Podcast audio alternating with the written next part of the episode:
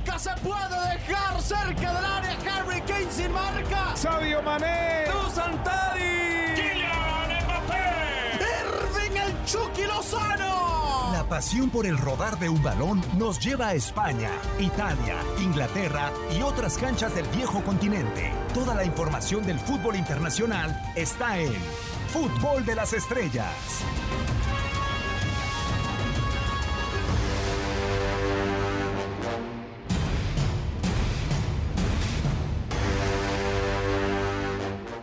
¿Cómo están? Con un placer de saludarlos enorme en una nueva emisión más del podcast de Fútbol de las Estrellas, en donde ya hemos encontrado definitivamente 11 titular y que es netamente rojinegro en eh, otras eh, cuestiones del eh, fútbol mexicano. Pero bueno, acá listos para hablar de fútbol internacional, que les saluda en este micrófono Diego Peña, agradeciéndoles por eh, sintonizarnos. Hugo Salcedo, Hugo, con el placer de, saludarte. Estamos de fiesta, siete consecutivos y mil y un cosas, pero hay otros equipos que no la pasan tan bien en todo el mundo. ¿Cómo estás, Hugo?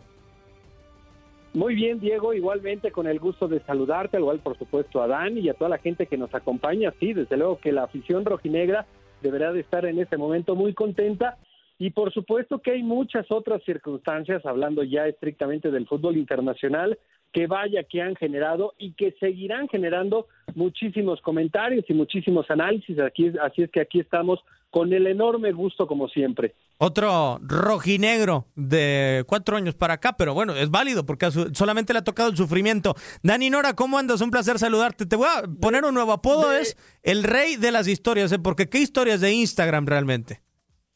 Ah, muchas gracias, muchas gracias. Le metemos mucha dedicación y tiempo, así que qué bueno que, la, que las puedas disfrutar. Yo pensé que me ibas a venir con el apodo del, zorro libanés o algo así, que son cuatro años de, mucha pasión sin haber pisado siquiera el Jalisco, ¿eh? así que espero que la primera vez que yo vaya al Jalisco no tenga que llevar siquiera la cartera si voy con usted. ¿eh? Ah, claro, eh, claro, ya sea con Hugo, conmigo te prometemos el pase asegurado a la tribuna, eh, segurísimo.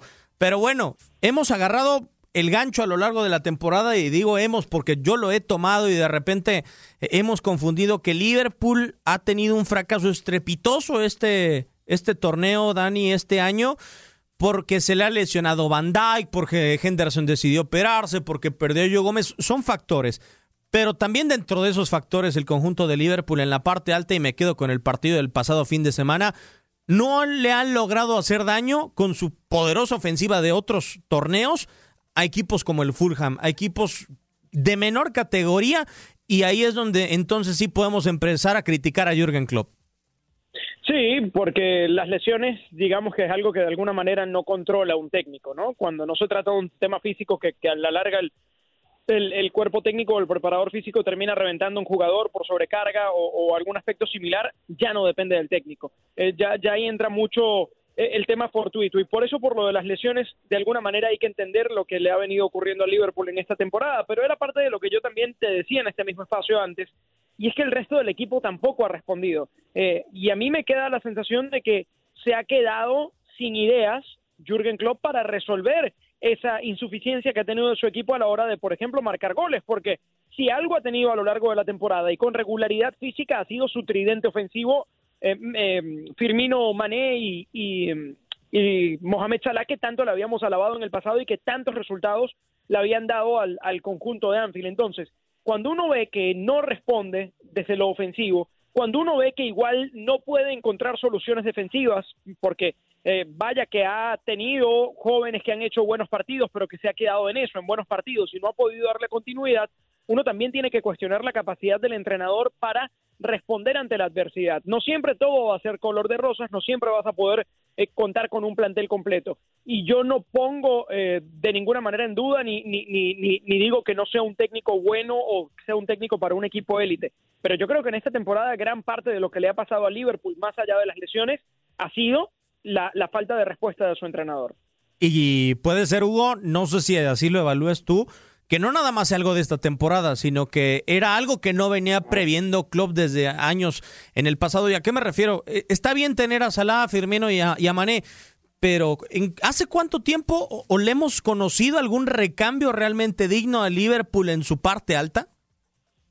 Pues mira, tendríamos que hablar de esa primera etapa antes de la lesión de Diego Llota, que la verdad es que sí ofreció condiciones como para en algún momento ser el reemplazante de cualquiera de esos tres jugadores, independientemente de cómo se acomodaran en el tridente ofensivo que normalmente propone el director técnico alemán, pero la verdad es que Shakiri no lo es, Origi tampoco lo es.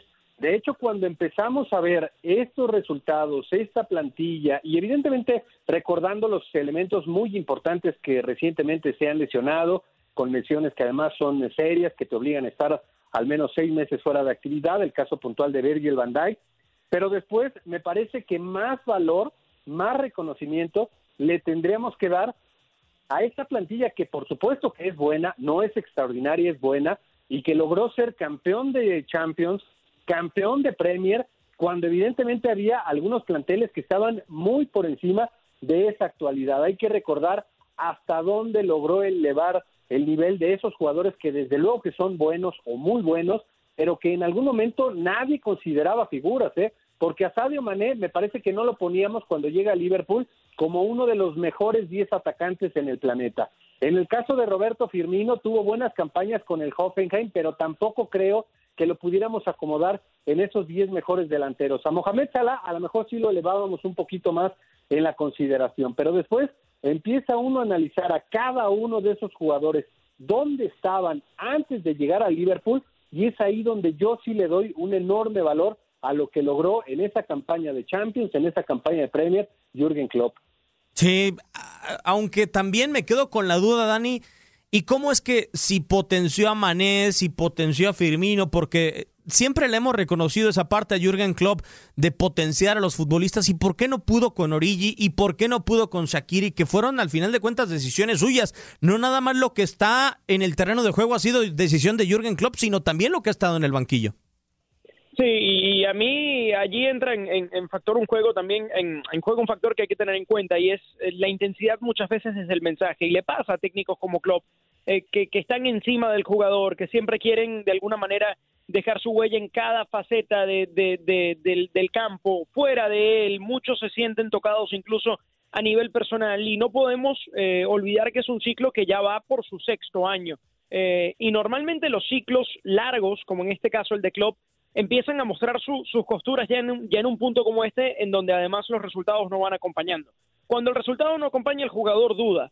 Eh, y, de alguna manera yo creo que eso también le puede estar empezando a pasar al Liverpool, ese cansancio. Ojo, que le preguntaban recientemente sobre la posibilidad de la selección alemana, eh, porque ya se confirmó que Klopp solo, eh, que Joaquín Lowe, disculpen, va solo hasta después de la Eurocopa. Eh, contrario a lo que habíamos creído en un principio. Y ya le empiezan a preguntar a Klopp por eso y dice, yo tengo un contrato acá en Liverpool hasta tres años más y voy a intentar en lo posible de cumplirlo, pero ese voy a intentar en lo posible de cumplirlo le abre la puerta a que de alguna manera viene pensando ya en, en otra cosa dentro de su futuro cercano. Y que además hemos conocido en Jürgen Klopp que tiene esa capacidad, Hugo, de dar un paso al costado. Incluso creo que esta temporada se comienza a asemejar mucho en circunstancias a la última que tuvo con el Borussia Dortmund. Sí, desde luego, también recuerdo muchos de esos partidos en donde ya el equipo no encontraba esa capacidad de reacción futbolísticamente, evidentemente no tenía ese potencial que sí tuvo en alguna otra etapa, pero sobre todo la capacidad de reacción, que es justamente lo mismo que estamos identificando en esta actualidad del conjunto de Liverpool, es evidentemente Jürgen Klopp, creo, junto a Julian Nagelsmann, los grandes candidatos a ser en algún momento reemplazantes de Jogi Löw en la dirección técnica de la selección alemana y si los resultados no se dan y si en algún momento, no creo que sea esta campaña, pero más adelante, se tomara la determinación de cesarlo en el cargo como estratega del conjunto Red, pues naturalmente que si se compaginan esos tiempos, podría ser el próximo director técnico, más allá de la actualidad y que establezca pues que tiene un contrato, sí, evidentemente tiene un contrato, pero si los resultados, el funcionamiento y sobre todo, insisto, la capacidad de reacción sigue siendo la misma que nos ha ofrecido a lo largo de estos partidos, es de verdad impresionante la cifra, seis derrotas como local cuando durante más de dos campañas no perdió un partido, bueno, pues es de verdad algo asombroso y tiene que ver con lo que vemos en la cancha, ¿eh? porque tampoco es que nos sentemos a ver un partido del Liverpool y sean muchas las ocasiones en donde digamos en esta actualidad merecía más del resultado que alcanzó, sea empate, sea derrota. Realmente son muy pocos los partidos en donde el conjunto dirigido por Jürgen Klopp ha merecido más de lo que ha entregado individual y colectivamente en la cancha. Eso es seguramente lo más preocupante, más allá, evidentemente, de las lesiones y de situaciones estratégicas y de todo esto, la capacidad de reacción, porque si había una condición que le destacábamos permanentemente a Jürgen Klopp, era que en la cancha dejaban el alma los titulares, los suplentes, la competitividad que había desde una plantilla, aunque no fuera tan extensa, bueno, pues todas esas condiciones en este momento ya no se las estamos destacando a sus dirigidos. Sí, a mí me gustaría destacar algo, Dani, con todo esto que menciona Hugo. En Inglaterra, en el año pasado, cuando se gana la Premier con el conjunto de Liverpool, hubo una crítica en donde creo que toma mucho valor y toma mucha relevancia el tema defensivo que hoy está padeciendo Jürgen Klopp, que ganaba mucho a Liverpool 1-0 1-0 y en los minutos finales y en los minutos finales.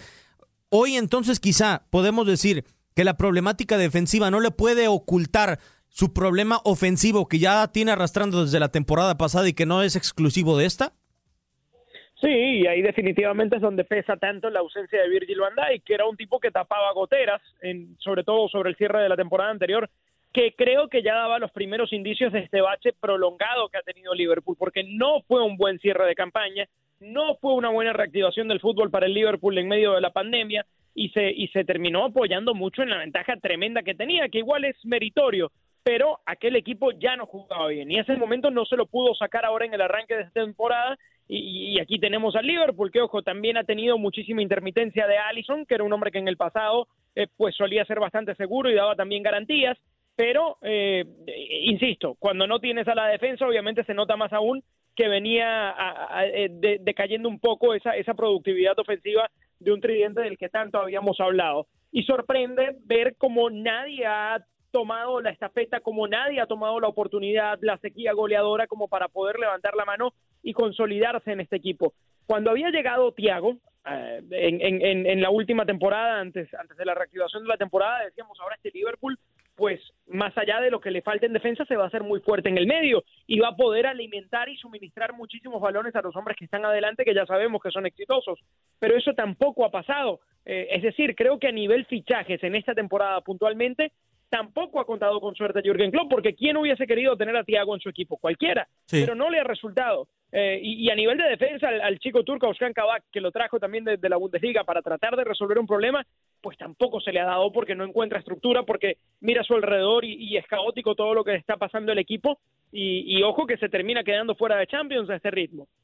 Sí, y que podría ser una, una desgracia y podría que existir la, la, necesidad de Hugo de reiniciar un ciclo, ¿no? Que así empezó, sin Champions, directo Europa League con el conjunto de, de Liverpool. Acá la duda es, ¿se mantendrá Club o a quienes empezamos a vender? Porque ya hay futbolistas que manifiestan con algunas acciones o con hasta las mismas palabras eh, su deseo de estar en otro lugar. Es a mí lo que me brinca, ¿no? O sea, que por ejemplo Guainaldum no renueve o que por ejemplo Mohamed Salah demuestre realmente filtrando en algunas ocasiones por medio de otros intermediarios su deseo de pertenecer a otros equipos.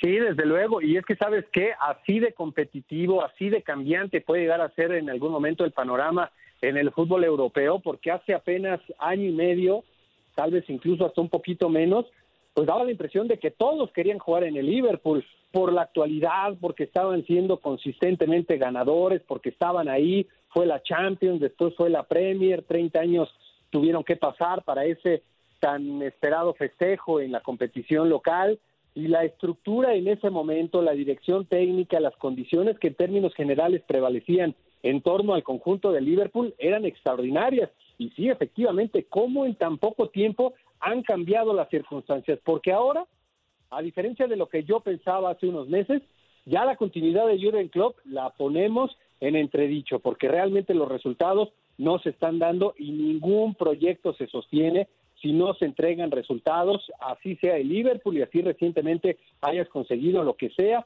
lo hemos visto en cualquier cantidad de ocasiones que si no se dan, pues evidentemente los proyectos se van renovando, así es que ya la dirección técnica ya no se ve tan garantizada. La plantilla, pues evidentemente le veíamos algunas situaciones que le podíamos cuestionar desde hace algunos meses. Llegó el joven Osan Kabak, que realmente no es ninguna maravilla, nunca lo fue en el conjunto del Schalke y fue una auténtica compra de pánico porque realmente se lesionaba uno y se lesionaba otro y se volvía a lesionar otro y así pues dentro del mercado lo que encontraron evidentemente condicionados por las condiciones económicas post pandemia pues encontraron a Kabak con la posibilidad de llegar pero pues realmente no debería de ser en condiciones normales un refuerzo de élite para el conjunto de Liverpool en esa actualidad. Así es que por todas esas circunstancias, hoy sí ya quedan muchas dudas acerca de qué tan convencidos están esos grandes jugadores que mantienen la plantilla de querer seguir para futuras campañas y pues seguramente muchos de ellos empezarán a valorar si quieren renovar, si no quieren renovar, si realmente este equipo, este proyecto te ofrece para las próximas campañas esa competitividad que sí te venía dando en temporadas anteriores y pues me parece que podemos coincidir que ahora mismo no está el Liverpool seguramente para pelear ni a nivel europeo ni tampoco en competición doméstica. Dani, estamos en poco más de 10 minutos, estamos poniendo el futuro de Liverpool en, en entredicho, ¿no? Por diferentes circunstancias competiciones porque la Premier League evidentemente el año que viene podrá renovarse con diferentes expectativas, pero el tema de la Champions, el tema incluso de la Europa League, las posibilidades que, que pueden existir de estar en competencias europeas, pero hasta el plantel y el entrenador. Entonces, Fenway Sports Group, el propietario de este equipo, ¿qué debería de aferrarse? O sea, ¿cuál es la piedra angular de este proyecto como para que diga, señores, me quedo con esto y lo demás lo empezamos a modificar? Yo creo que eh, el tema de clasificar o no una competencia europea va a ser crucial para que la directiva decida el futuro de Jürgen Klopp si es que hoy lo está dudando. Eh, porque es el mínimo requerido de un equipo como este, ¿no? Se puede entender la mala campaña, puede tener colchón y crédito suficiente Klopp después de haber ganado una Champions, después de haber clasificado otra final, después de haber ganado un título de Premier League eh, que, tanto estaban esperando y, de alguna manera haber metido al equipo en la élite del fútbol eh, en, épocas recientes, eso hay que, reconocerlo igual. Pero eh, no se puede quedar fuera de Europa para la próxima temporada. Yo creo que allí va a estar el que sea quizás el último filtro para poder entender de qué va a ir este Liverpool de aquí en más, porque de que necesita refrescarse, sí, lo necesita. Eh, y probablemente tenga que invertir porque ha quedado evidenciado que en casa no tiene mucho como para resolver los problemas que hoy, que hoy enfrenta este Liverpool. Pero insisto, si no clasifica una competición europea, yo no veo por dónde la reestructuración y el reseteo de este equipo venga con Jürgen Klopp desde el banco de suplentes. Será entonces eh, meses cruciales para el conjunto de Jürgen Klopp, para el cuadro de Anfield y esperar lo que se pueda dar con el futuro de el Liverpool después de todo esto que sufre la escuadra de la Premier League. Terminó el momento, desafortunadamente se nos ha ido como agua entre los dedos. Hugo, con el placer de, de siempre en esta terna rojinegra. ¿Dónde te pueden encontrar en tus redes sociales? Y muchísimas gracias como siempre, Hugo. Salcedo-Hugo, ahí estamos a la orden en Twitter y de verdad que se disfruta y mucho este tipo de conversaciones con temas de actualidad, con esto que tanto nos apasiona, que es el fútbol internacional. Así es que enviarles un fuerte abrazo a ti, Diego, a Dani y por supuesto a toda la gente que nos acompaña y que lo siga haciendo desde luego. De acuerdo. Y porque él lo pidió, el zorro libanés, ¿en dónde lo pueden encontrar en, eh, en redes sociales? Y muchas gracias. Canto Goles, arroba Canto Goles, allí estamos en Twitter y en Instagram. Un placer haber compartido una tarde más de de fútbol de estrellas con Hugo, con, con Diego y esperando que, algún día nos encontremos en el Jalisco en épocas mejores para todos, ¿eh? Para el mundo que no haya pandemia, para Atlas que siga ganando y bueno, que venga eso. Ojalá que sí. Un servidor Diego Peña les agradece. Antes, arroba la mano del Diego. Cualquier comentario es bienvenido para poderlo retroalimentar por acá, por las diferentes plataformas de TUDN Radio. Esto ha sido una emisión más del podcast de Fútbol de las Estrellas.